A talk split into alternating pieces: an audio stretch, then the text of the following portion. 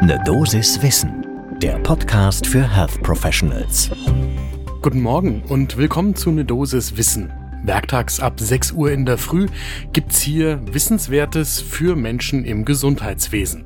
Heute geht's um die Jugendlichen, die von der Kinder- und Jugendmedizin irgendwann in die Erwachsenenmedizin wechseln sollen. Die sogenannte Transition. Ich bin Dennis Ballwieser, ich bin Arzt und Chefredakteur der Apothekenumschau und ich darf euch hier im Wechsel mit meiner Kollegin Laura Weisenburger spannende Informationen aus dem Gesundheitswesen präsentieren. Heute ist Dienstag, der 27. September 2022. Ein Podcast von gesundheithören.de und Apothekenumschau Pro. Die Transition also, die ist kein neues Thema. Tatsächlich gibt's auch schon seit vergangenem Jahr im April eine S3-Leitlinie zu diesem Thema. Aber darauf aufmerksam gemacht, dass das Thema immer wichtig ist, hat aktuell die Deutsche Diabetesgesellschaft gemeinsam mit der Deutschen Gesellschaft für Endokrinologie, der Aufhänger für dieses Thema aus dieser Ecke natürlich die Versorgung von jungen Menschen mit Diabetes. Das lohnt auf jeden Fall einen genauen Blick zum ersten Kaffee des Tages. Zu Beginn erst einmal die Frage, warum beschäftigen wir uns überhaupt mit der Transition? Das Problem ist, dass viele jugendliche PatientInnen während dieses Übergangs aus der Kinder- und Jugendmedizin in die Erwachsenenmedizin verloren gehen. In einer Studie aus dem Jahr 2008 waren das bis zu 40 Prozent, die, nachdem sie den 18. Geburtstag hinter sich hatten, eben keine Spezialversorgung mehr für ihr Gesundheitsthema gehabt haben.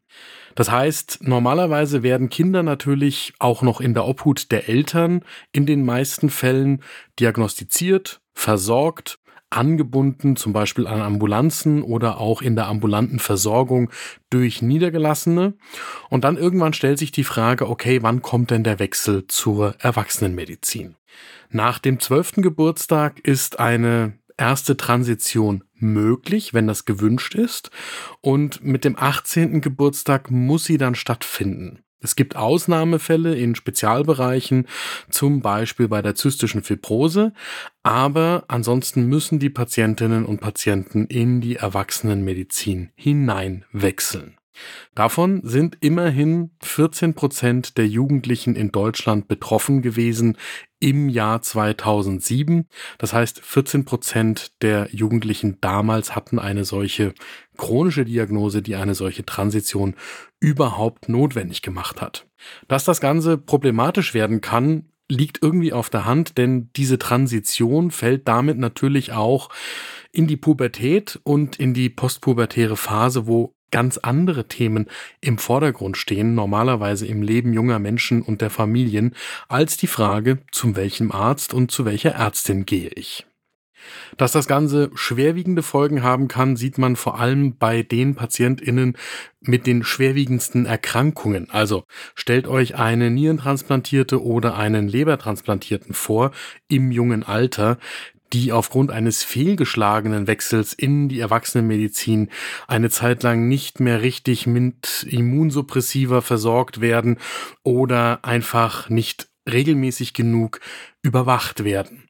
Und dann kann das natürlich zu einer erneuten Dialysesituation führen oder im schlimmsten Fall sogar zum Organversagen.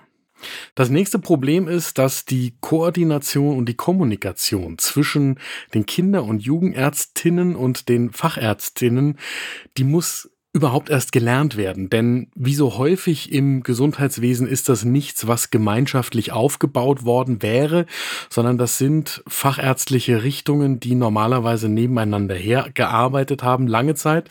Jetzt gibt es da schon eine ganze Weile Bemühungen, sowohl von den Kinder- und Jugendärzten als auch von den niedergelassenen Fachärztinnen, die die erwachsenen Patientinnen und Patienten versorgen. Aber das ist im System trotzdem noch nicht der Standard. Und schließlich fehlen auch solche übergreifenden Standards, wie denn der Überleitungsprozess genau aussehen soll. was die Evidenz für unterstützende Angebote angeht und wie das Ganze auch bezahlt wird. Und schließlich fehlen auf der Seite der Erwachsenenmedizin häufig auch noch die Kenntnisse, wie die Kinder- und Jugendmedizin das denn vorher gemacht hat.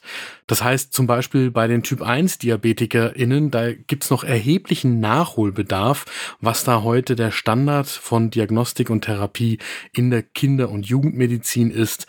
Nicht, dass es nicht spezialisierte Zentren für die Erwachsenenbehandlung gäbe, die sich natürlich auch gut damit auskennen, aber das ist noch nichts, was in der breiten Fläche wirklich verankert wäre. Die Lösung, wie man das Ganze angehen könnte, ist wie so häufig im Gesundheitswesen ein strukturierter und geplanter Prozess, der, wie immer, alle Aspekte mit einschließt. Also die medizinischen, die psychosozialen, in dem Fall auch die schulischen beziehungsweise die berufsausbildenden Aspekte und das Ganze dann in eine solche Leitlinie zusammenfasst, die es wie gesagt schon gibt.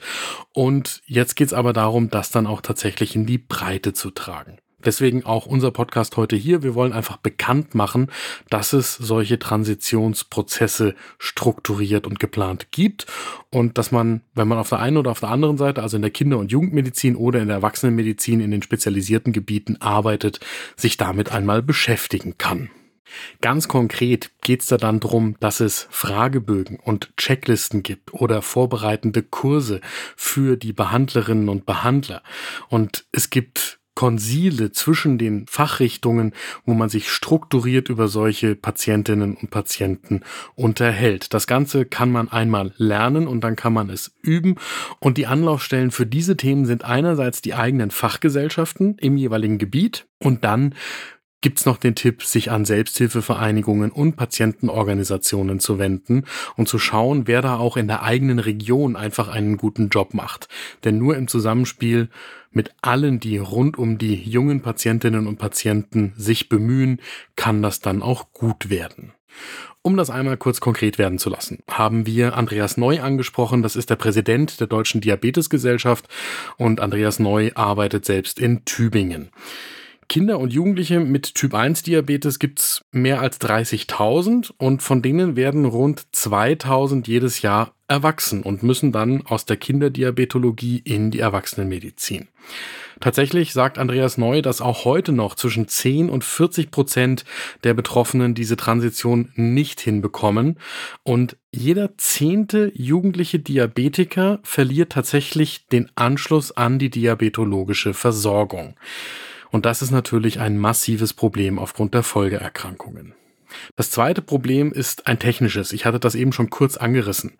In der Kinder- und Jugenddiabetologie, da arbeitet man heute mit modernen sensorgesteuerten Insulinpumpensystemen, die in der Erwachsenenmedizin so noch gar nicht verbreitet sind. Und das heißt, da braucht es Expertise und Schulung für die erwachsenen Diabetologen. Und genau das stellt Andreas Neu eben heraus, wenn er sagt, dass junge Erwachsene mit Typ-1-Diabetes es häufig schwierig finden, in der Nähe Behandlungseinrichtungen für die Erwachsenen zu finden, die das alles schon können und damit vertraut sind. So, das heißt, für mich ist das Fazit dieser Folge von Ne Dosis Wissen, wenn ihr in einem Fachgebiet arbeitet, in dem viele Patientinnen und Patienten ihre Diagnose schon im Kindes- und Jugendalter bekommen, dann schaut euch einmal diese S3-Leitlinie zur Transition aus der Pädiatrie in die Erwachsenenmedizin an. Die haben wir natürlich in den Show Notes für euch verlinkt. Das war eine Dosis Wissen für heute.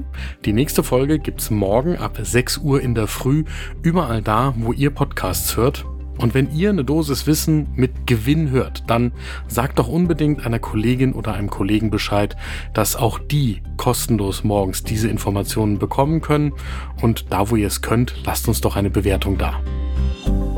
Ein Podcast von gesundheithören.de und Apothekenumschau Pro.